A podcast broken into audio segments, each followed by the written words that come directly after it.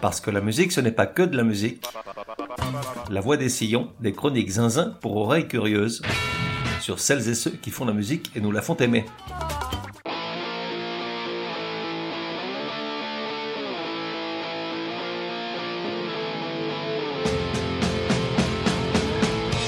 La voix des sillons numéro 113. Genre rock. Époque du début des années 80 à 2010. De 1 à 10, probabilité que tu connaisses. Pour une bonne raison ou pour une mauvaise, tu connais au moins le nom, je dirais donc 10. Artiste, Noir Désir.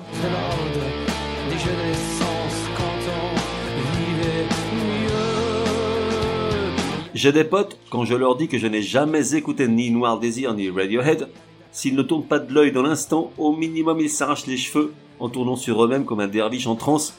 Quoi, mais gros nas, comment c'est possible? Comment t'as pu passer à côté de ces deux groupes? T'as pas honte, toi, l'auteur du meilleur podcast musical du monde? Bah quoi, c'est des vrais amis. Et donc oui, j'avoue, je n'ai jamais écouté ni Noir Désir ni Radiohead.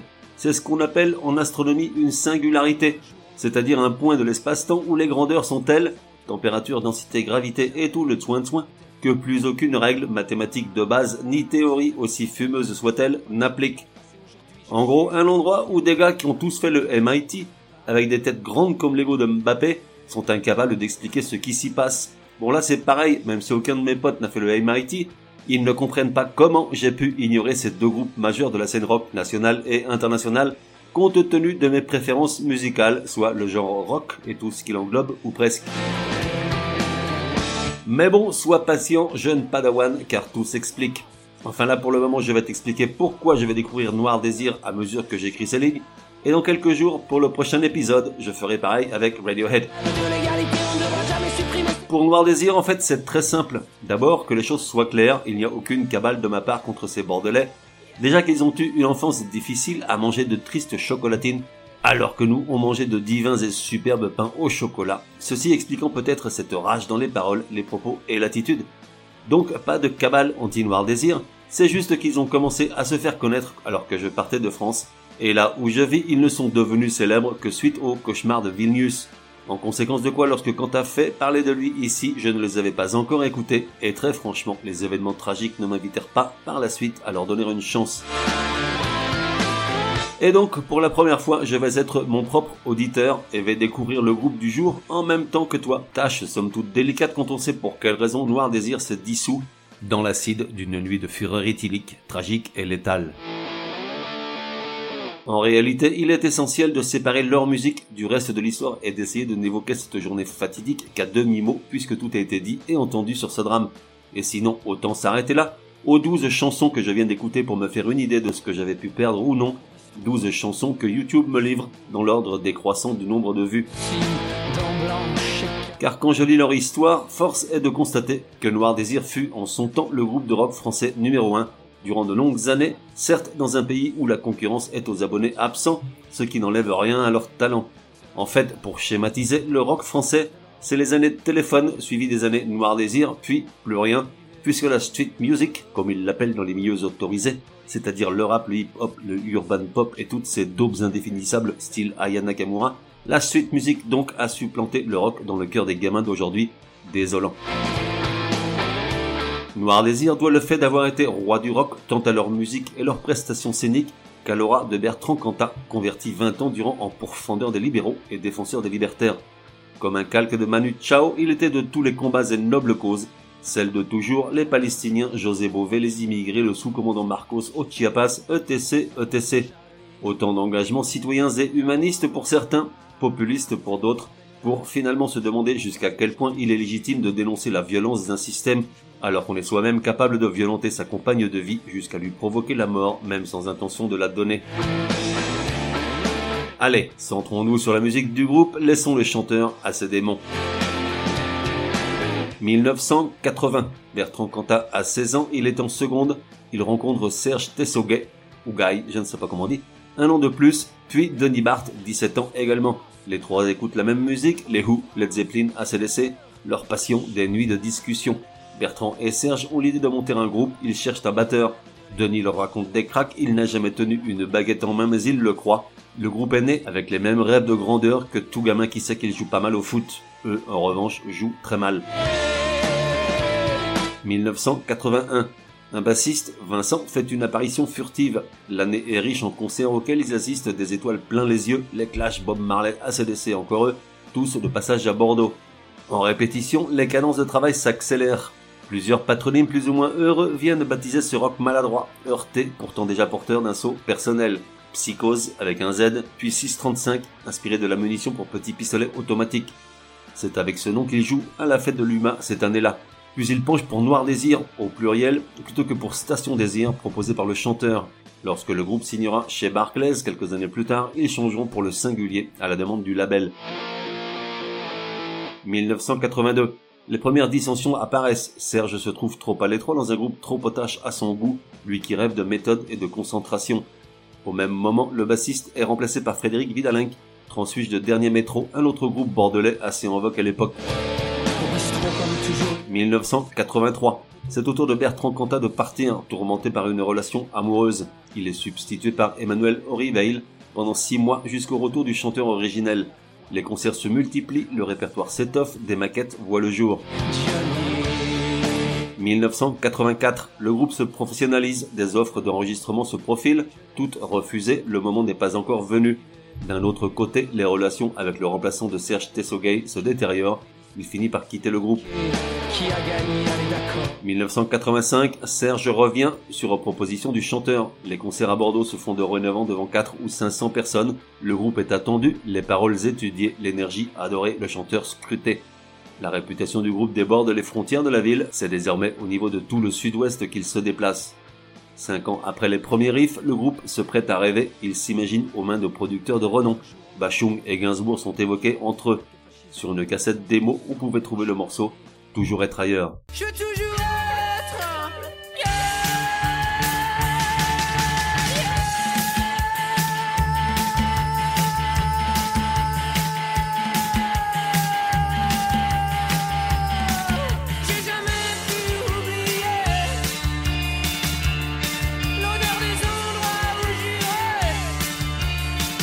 1986. Le déclic. Le manager du groupe rencontre Théo Acola, chanteur d'Orchestre Rouge, groupe de rock de la même mouvance. Ce dernier présente une démo à son label, Barclay, dont la vie est favorable, sans non plus déborder l'enthousiasme. Après un concert à Bordeaux, le label les fait signer pour un mini-album dont Barclay estime les ventes possibles à 1500 exemplaires. En 20 jours, les six titres sont enregistrés à Bruxelles, Déjà, les rapports avec le grand capital se tendent lors d'un dîner dans un endroit chic, invité par Barclay. Tous pensent au sandwich qu'ils auraient préféré avaler et garder le prix du dîner dans leur poche. 1987, le mini-album sort à la fin du mois de janvier. Une tournée de 2 mois et 50 dates les révèle à un public de plus en plus nombreux. Il se vend finalement 5000 exemplaires de Où veux-tu je regarde? Igelin les invite à jouer en première partie de son concert au théâtre du Splendide à Paris, leur première date dans la capitale, Tandis que, de retour chez eux, Bertrand et Donny Bart, le batteur, continuent de faire le pouce-caisse, comme il disait, pour les grosses pointures qui viennent jouer à Bordeaux, comme Peter Gabriel, un job alimentaire de Roddy qu'ils tiendront jusqu'en 1988. À la fin de l'année, ils se produisent pour la première fois à l'étranger, à Montréal. Où veux-tu que je regarde?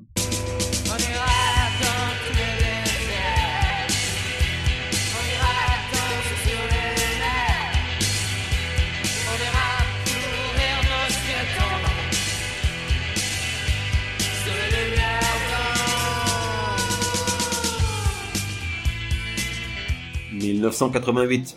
Le contrat avec Barclay est renouvelé pour trois albums, mais l'inspiration manque. Les chansons restent en chantier sans savoir que la clé du succès.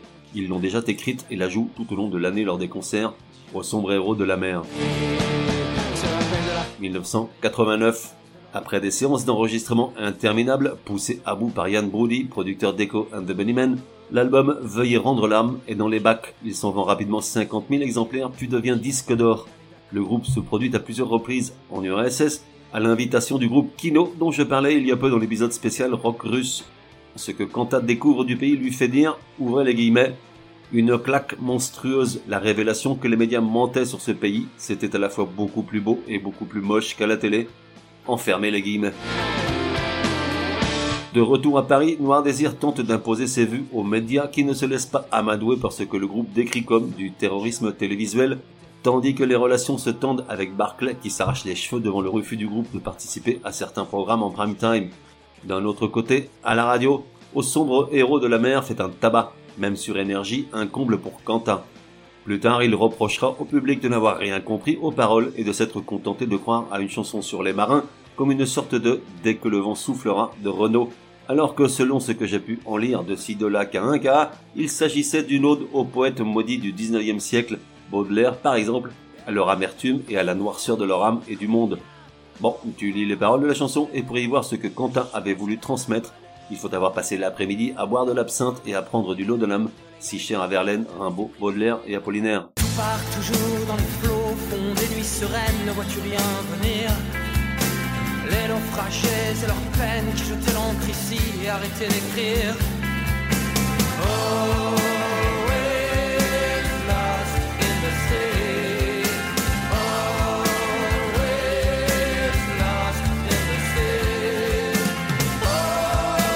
En fait, c'est la chanson qui me fait mentir. En la réécoutant 33 ans après, je me rends compte que bien sûr je l'avais écoutée à l'époque, mais sans jamais acheter le vinyle, ni le CD, ni la cassette. Et ça, je me connais, ce n'est pas très bon signe. 1990, c'est le début de la grande contradiction dans la marche du groupe entre le rejet par ses membres du monde capitaliste et néolibéral seulement motivé par le toujours plus, versus la débauche de moyens investis dans le déploiement marketing et commercial de l'album. Conscients de l'antinomie entre ces deux mondes dans lequel ils vont devoir désormais vivre en permanence, en quelques mois ils sortent un second album pour marquer leur appartenance morale à l'activisme underground des anti-tout. Du ciment sous les plaines est un disque rock sec comme un coup de trick sans concession plein de bruit et de fureur. Ignoré par Barclay qui ne s'attendait pas à pareil coup bas, ils s'en vendent néanmoins 120 000 exemplaires, soit à peine 30 000 de moins que le premier, camouflé pour Barclay.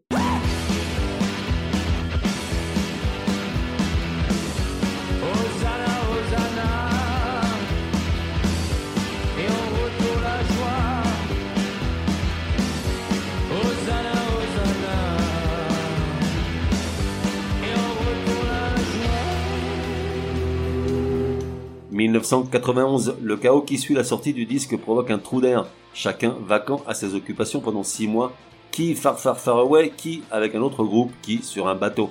Accro à l'aventure Noire Désir, ils finissent par se reformer, et l'année suivante, ils sortent Tostaki, enregistré sans querelle ni friction à Reading en Angleterre. L'album est à la fois un succès critique et populaire, 350 000 exemplaires, top 50 tournée européenne, Noir Désir devient définitivement le référent rock en France la chanson éponyme rentre même au top 50, une performance presque contre nature, tant le morceau représente tout ce que déteste l'establishment pop insipide du top 50.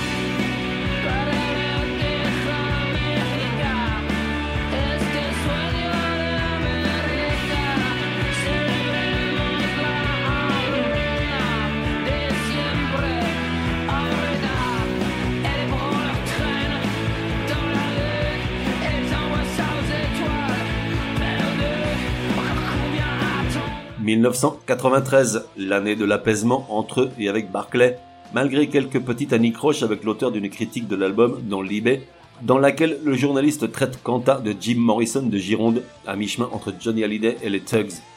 Lors d'un concert à l'Olympia peu après, le chanteur étriera le quotidien, ce journal dont le ton en matière de rock oscille régulièrement entre condescendance et cynisme obligatoire, puis tout rentrera dans l'ordre, le chanteur finira même par regretter ses paroles alors qu'il était difficile de ne pas lui donner raison. 1994, l'année du bord du précipice, la voix de Quentin se barre en vrille, victime des abus d'alcool, de cigarettes qui font rire, de cigarettes qui font pas rire du tout, et du manque de repos. Il prend des cours avec une charmante vieille dame, comme il dira plus tard, puis passe sur la table d'opération dont il ressort pratiquement muet pendant plusieurs jours. Vent de panique chez Barclay, tandis que le reste du groupe met un genou à terre, baisse la tête et tend le cou dans l'attente de la décision d'arrêter là l'aventure, mais le couperet ne tombe pas. Une nouvelle fois, tout rentre peu à peu dans l'ordre. 1995, Frédéric Vidalenc, le bassiste, sort du groupe. Il est remplacé par Jean-Paul Roy. 1996, Jean-Marc Gouault, le manager de Peter fait ses adieux. Le groupe menace une fois plus de se dissoudre, puis repart à l'attaque. Fin septembre, l'album 666-667 Club est bouclé. Le clip de Un jour en France est tourné au Japon. Si avant même sa sortie, Noir Désir avait déjà vendu plus d'un million d'exemplaires en France, six mois après, ce chiffre est doublé. 666-667 Club est certifié double platine, reste dans les charts pendant 90 semaines, et le groupe obtient deux récompenses aux victoires de la musique, meilleur groupe et meilleure chanson pour l'homme pressé. Le disque reste résolument rock même si le son s'est plutôt apaisé, la voix de Kanta souffle moins sur les braises. Outre la qualité des chansons, il faut également aller chercher une explication au succès de l'album dans le fait qu'il soit plus facile d'approche. D'une certaine manière, il arrive à Noir Désir le même phénomène qu'à Téléphone au début des années 80, dont les ventes de disques exploseront à mesure que l'esprit rock s'assagira. Noir Désir, l'homme pressé.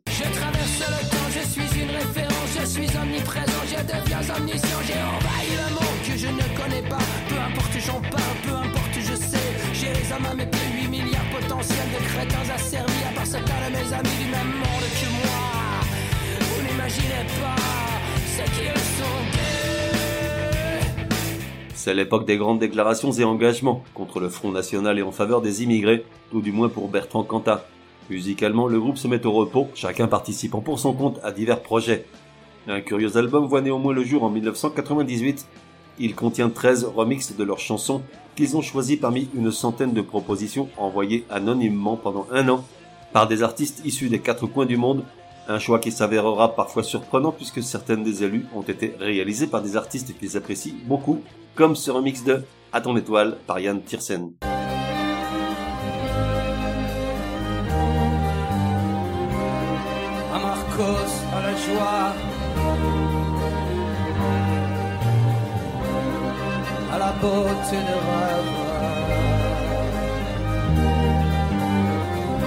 2001, le groupe publie un sixième album, Des visages, des figures. Ils ne savent pas encore que ce sera leur dernier. Le disque sort le 11 septembre 2001, soit le jour des attentats contre les tours jumelles de New York. À noter l'extraordinaire prémonition du chanteur, puisque les paroles de la chanson Le Grand Incendie commencent par ces mots. Ça y est, le grand incendie, il y a le feu partout, emergency, Babylone, Paris s'écroule, New York City, Iroquois qui déboule. Puis un peu plus loin, hommage à l'art pompier, tentons les sirènes, les sortent la grande échelle. Avec le son, ça donne ceci. Ça y est, le grand incendie, y a le feu partout, emergency, Babylone. Paris s'écroule, New York City, Iroquois qui déboule maintenant. Allez, London, Delhi, Dallas dans le show, hommage à l'art pompier.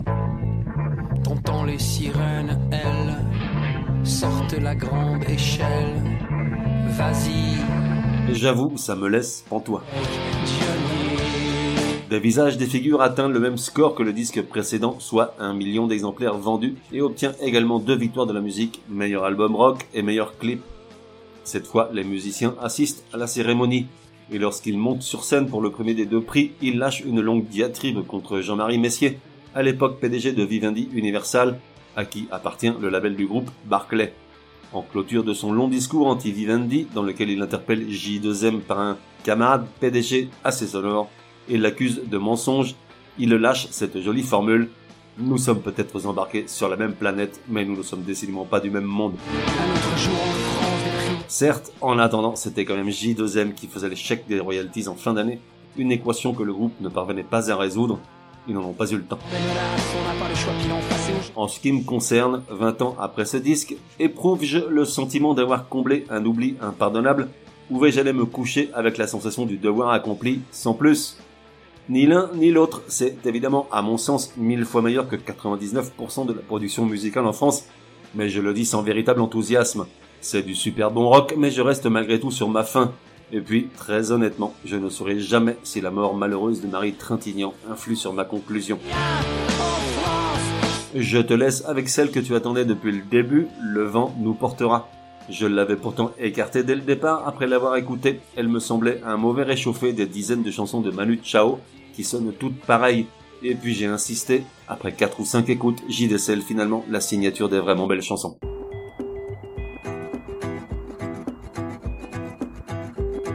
On se retrouve dans un prochain numéro de La Voix des Sillons. En attendant, café et à la messe. Je n'ai pas peur de la route, faudra voir, faut qu'on écoute des méandres creux des reins et tout ira bien là.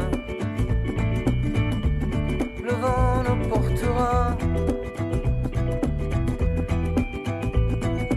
Ton message à la grande c'est la trajectoire de la course à l'instantané.